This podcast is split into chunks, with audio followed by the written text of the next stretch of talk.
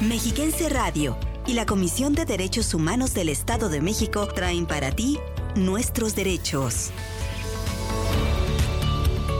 El espacio radiofónico dedicado a divulgar la cultura de la paz y el respeto a los derechos humanos. Nuestros derechos. Acompáñanos. Amigas y amigos, muy buenos días. Saludamos con gusto a la audiencia que nos acompaña hoy en una emisión más de Nuestros Derechos aquí en Mexiquense Radio para hablarnos acerca de la situación de las personas adultas mayores y sus derechos humanos luego de la pandemia de COVID-19, nos acompañará la licenciada María Cristina Torres Rivera.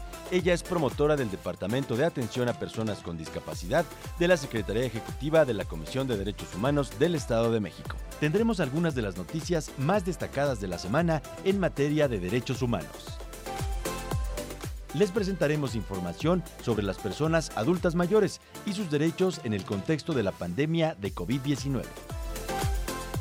Y compartiremos con ustedes nuestra sección Voces del Feminismo, dedicada a mujeres ilustres que han marcado el camino del cambio. Hoy conoceremos a la profesora, política y activista Rosa Torre González, primera mujer en ocupar un cargo de elección popular en 1923 les invitamos a quedarse en sintonía de Mexiquense Radio para conocer y reflexionar sobre nuestros derechos. Comenzamos. CODEM informa. Local. La presidenta de la Comisión de Derechos Humanos del Estado de México, CODEM, la maestra Mirna Araceli García Morón, firmó el pasado 31 de agosto el Acuerdo de Coordinación Interinstitucional del Atlas de Género de la entidad, dado que la igualdad de género, además de ser un derecho humano fundamental, es imprescindible para lograr sociedades más justas, pacíficas y con pleno potencial humano. El Atlas es una herramienta de datos estadísticos y geográficos con enfoque de derechos humanos y perspectiva de género, que tiene por objetivo desplegar información desagregada por sexo para identificar, analizar e interpretar las brechas existentes entre mujeres y hombres, elaborada por la Secretaría de la Mujer, el INEGI Informa, el Instituto de Información Geográfica, Estadística y Catastral y el Sistema Estatal de Informática del Estado de México.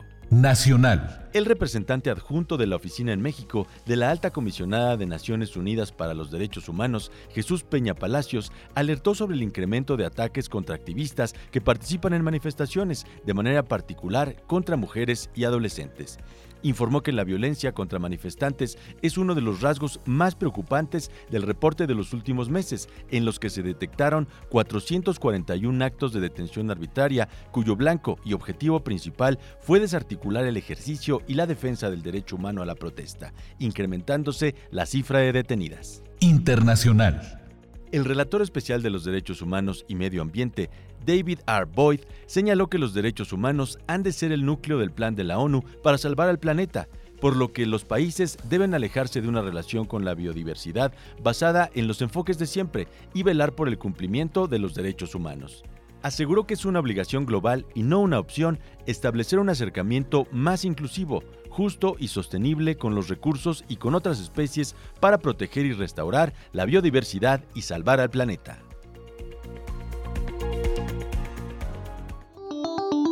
Estás escuchando Nuestros Derechos. Continuamos. Voces del Feminismo un recorrido a través del pensamiento femenino, clave en la construcción de la libertad, igualdad y reconocimiento de las mujeres en la sociedad.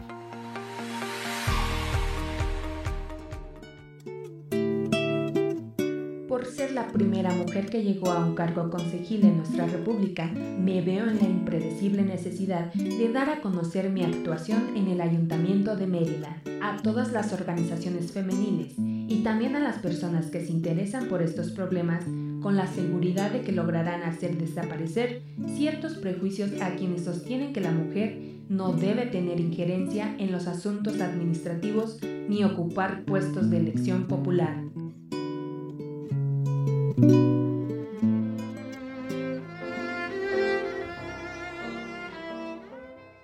Rosa Torre González, primera mujer en ocupar un puesto de elección popular al ser electa regidora propietaria por el Ayuntamiento de Mérida en 1923. Formó parte de la primera hora del feminismo nacional y fue una de las principales promotoras y organizadoras del primer Congreso Feminista Mexicano, realizado en Yucatán en 1916, además de presidir el segundo en ese mismo año. Sin duda, fue una mujer de vanguardia que trabajó incansable por los derechos femeninos.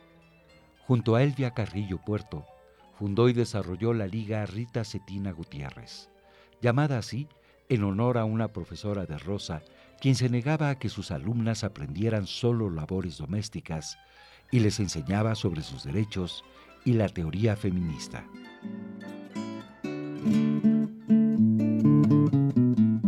Los problemas específicos de mi sexo fueron objeto de especial atención de mi parte, solucionando los que estaban a mi alcance y procurando mejorar su situación, específicamente de las mujeres encarceladas y de las que ejercían la prostitución.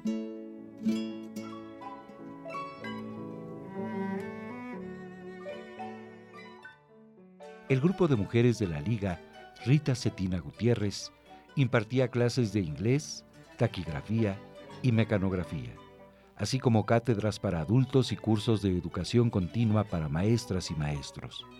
Todo en pro del mejoramiento de la situación económica de las mujeres, incluyendo a obreras y campesinas.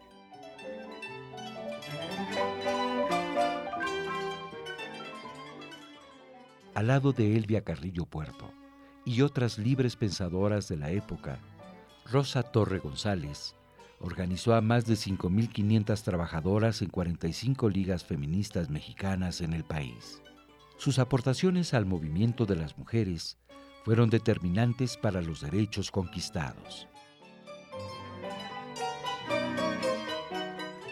Rosa Torre González, en Voces del Feminismo.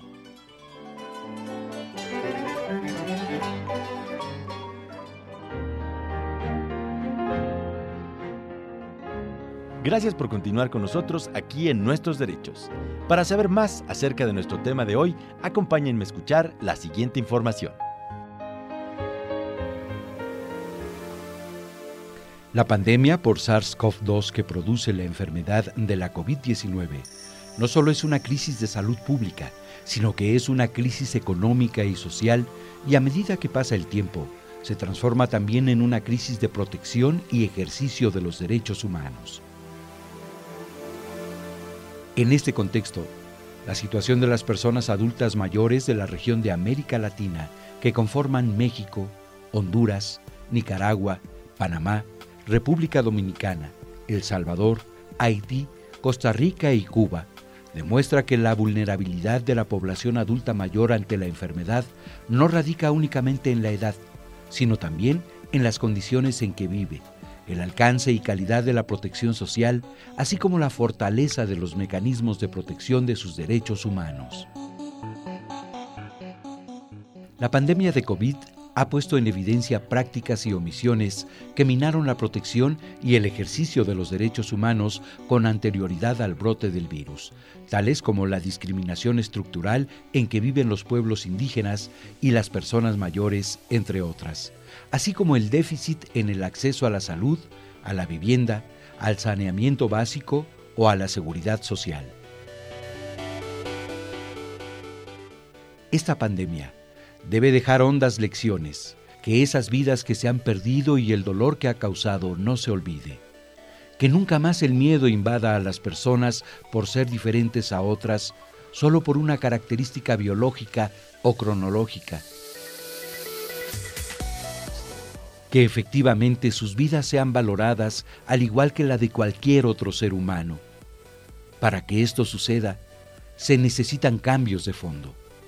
Hay que educar y promover una contradefinición cultural con respecto a que las personas mayores son un problema. Es hora de proteger la vida, la dignidad y la integridad de todas las personas. Es hora de proteger a quienes se quedaron sin empleo, a quienes salieron de sus hogares por la pobreza y el hambre, y más aún, a las personas adultas mayores que cada día temen por sus vidas, su salud y su dignidad.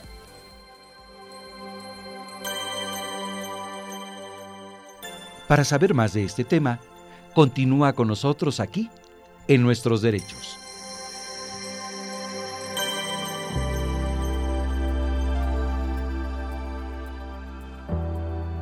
La frase de hoy es de Rocío Fernández Ballesteros, doctora en Ciencias Políticas y en Sociología, además de psicóloga, catedrática emérita de la Universidad Autónoma Metropolitana.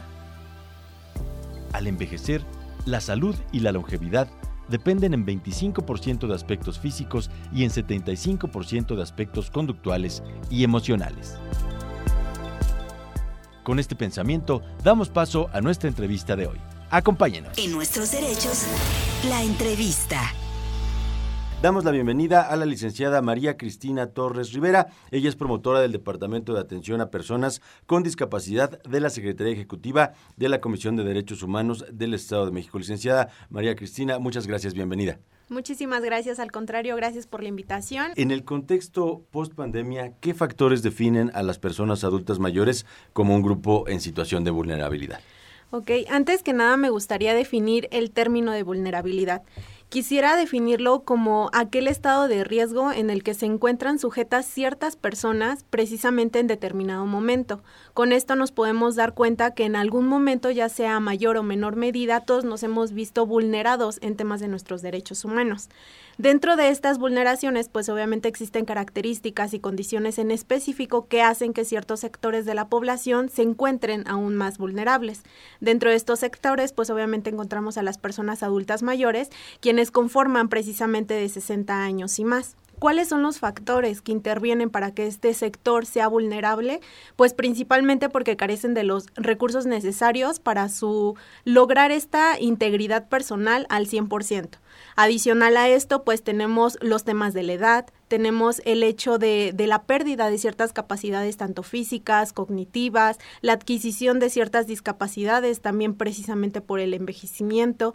Adicional a esto, pues también carecen de cierto acceso en, en temas de la salud, en temas de educación, del trabajo, de tener una vivienda digna prácticamente serían como los factores principales y más que nada también esta pérdida del rol social, eh, la baja autoestima, el hecho de que de cierta forma por ciertos factores tienden a depender de terceras personas, puede ser por ciertas patologías, de cierta forma también estamos hablando de esta disminución de capacidades como ya lo mencionaba anteriormente y estos bajos ingresos pues también finalmente podría ser uno de los factores más primordiales porque de cierta forma tienden a depender al 100% en el aspecto económico de terceras personas. Considero que estos son los factores más principales y primordiales que hacen vulnerables o que colocan en esta situación a las personas adultas mayores. Cierto. ¿Cuáles son entonces o cuáles han sido los derechos más vulnerados de este grupo tras la pandemia de COVID-19?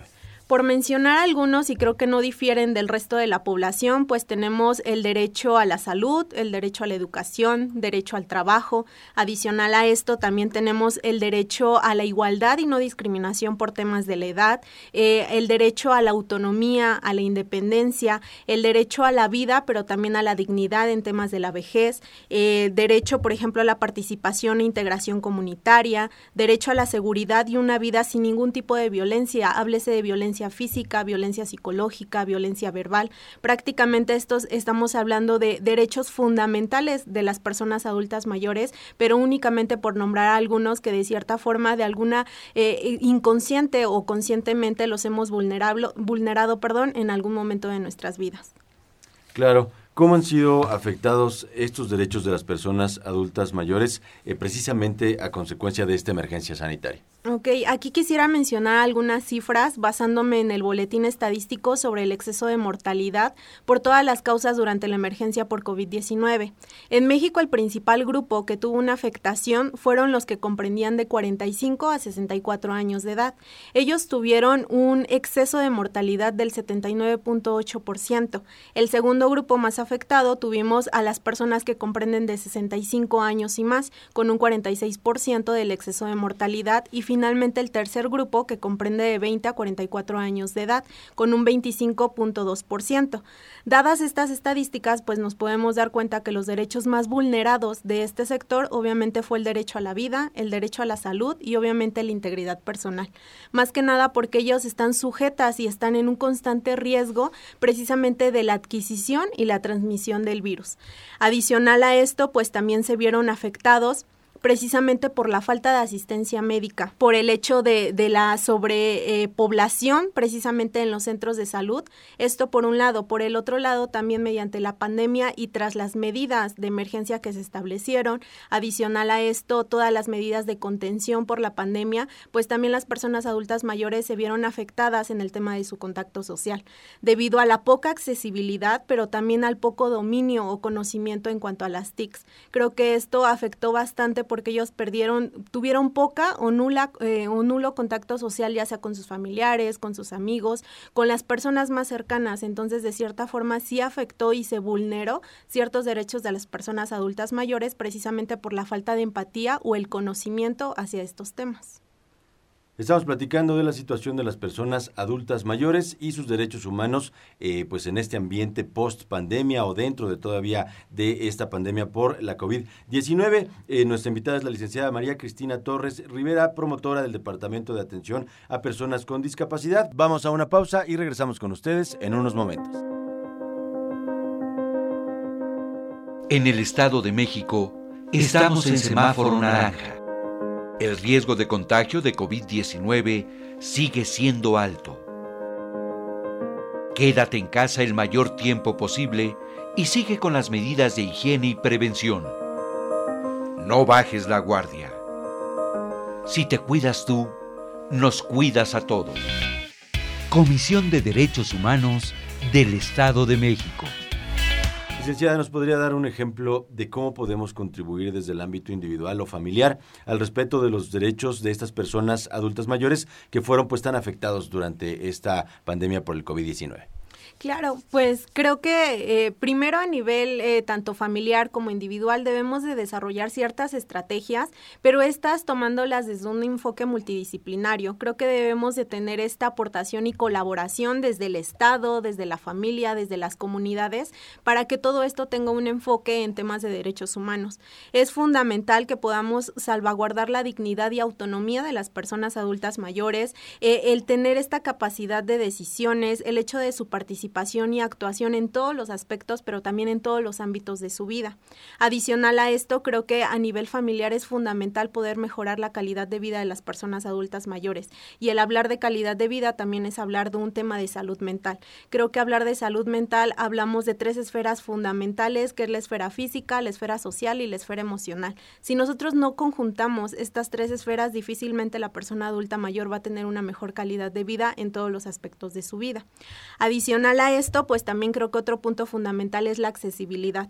Hay que tomar en cuenta que para poder incluir a las personas adultas mayores necesitan tener un hogar que esté acorde a sus condiciones, que sea eh, modificado de acuerdo a sus necesidades. Por ejemplo, evitar escaleras, pisos resbaladizos. ¿Por qué? Porque obviamente con la vejez sabemos que ellos tienden a perder ciertas capacidades físicas o adquirir ciertas discapacidades. Entonces creo que es fundamental poder realizar todos estos ajustes razonables para llegar a la accesibilidad total de todas las personas adultas mayores.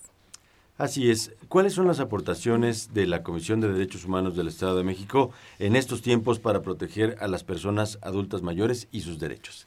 Ok, las primeras aportaciones o, las más generales que podemos mencionar dentro de la Comisión de Derechos Humanos es principalmente la promoción, la protección y supervisión de los derechos humanos en todos los sectores, principalmente de los sectores más vulnerables, en este caso las personas adultas mayores. Adicional a esto, la, la, CODEM realizó una serie de recomendaciones en pandemia. Estamos hablando de la recomendación 1 diagonal 2020 que habla sobre la atención a la pandemia por COVID-19 con perspectiva de derechos humanos. Creo que aquí es fundamental poder eh, recabar todas estas estadísticas, pero no únicamente dejarlas en, en números, sino que estamos hablando de personas, estamos hablando de vidas humanas. Entonces creo que es fundamental poder incorporar este enfoque de derechos humanos, salvaguardar la dignidad de todas las personas y obviamente de los grupos más vulnerables, en este caso las personas adultas mayores. También tenemos la recomendación 2 diagonal 2020 que habla sobre el uso del cubrebocas para garantizar el derecho a, las, a la protección de la salud frente al COVID-19. Prácticamente como su nombre lo dice, esta recomendación refiere el uso correcto del cubrebocas para garantizar y salvaguardar el derecho tanto de la salud como la vida de las personas adultas mayores.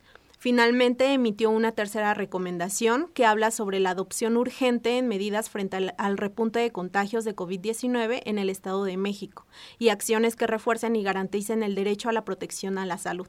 Prácticamente habla de tener todas estas medidas, seguir con el uso del cubrebocas, no bajar la guardia a pesar de estar en semáforo verde. Realmente seguimos con contagios, seguimos con el virus, entonces es fundamental tener estas medidas, el lavado correcto de las manos, eh, la sana distancia, el uso del gel antibacterial y continuar con todas estas medidas. Siempre la comisión ha estado eh, en este enfoque de promocionar, de supervisar y sobre todo proteger los derechos humanos de todos los sectores, pero en especial de los grupos en situación de vulnerabilidad. Así es, ha sido un desafío muy particular con los adultos mayores en materia de tecnología, por ejemplo.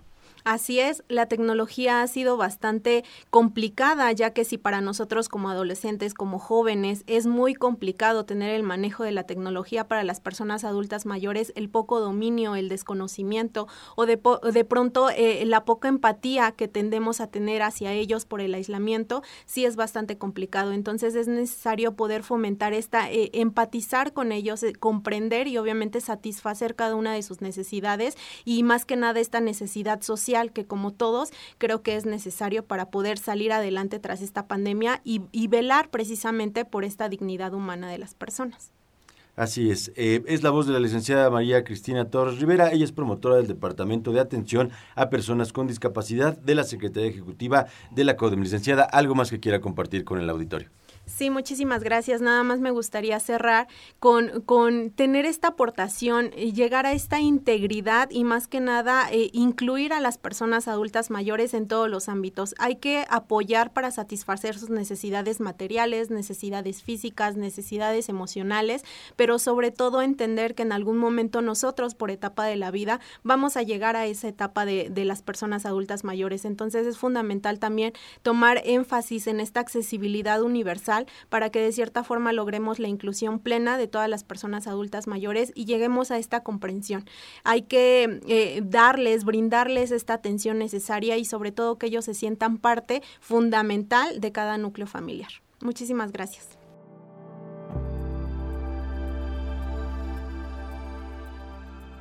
Nos acercamos al final de la emisión y queremos recordarles que para avanzar hacia la normalidad educativa, social y económica debemos actuar con responsabilidad y atender las medidas contra la COVID-19. Entre ellas, seguir usando el cubrebocas el mayor tiempo posible, no olvidar el lavado frecuente de manos o el uso de productos desinfectantes, así como mantener la distancia de un metro y medio con otras personas. Recuerden, si cada uno de nosotros se cuida, nos cuidamos todos.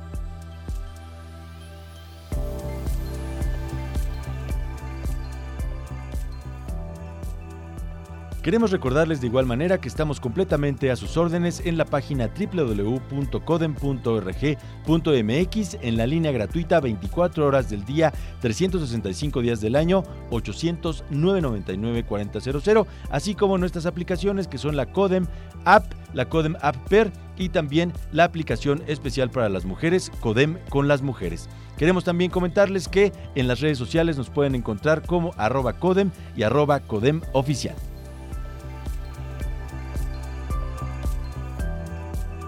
Agradecemos por supuesto a todas y todos ustedes por el favor de su atención. En la producción está Raúl Cruz, los guiones son de Elizabeth Zúñiga y agradecemos por supuesto a nuestras compañeras y compañeros en la mesa de control de Mexiquense Radio. Soy su servidor Mauricio Hernández, recuerden que tenemos una cita todos los martes a las 11 de la mañana en Nuestros Derechos. Que tengan un excelente día, muchas gracias por su atención.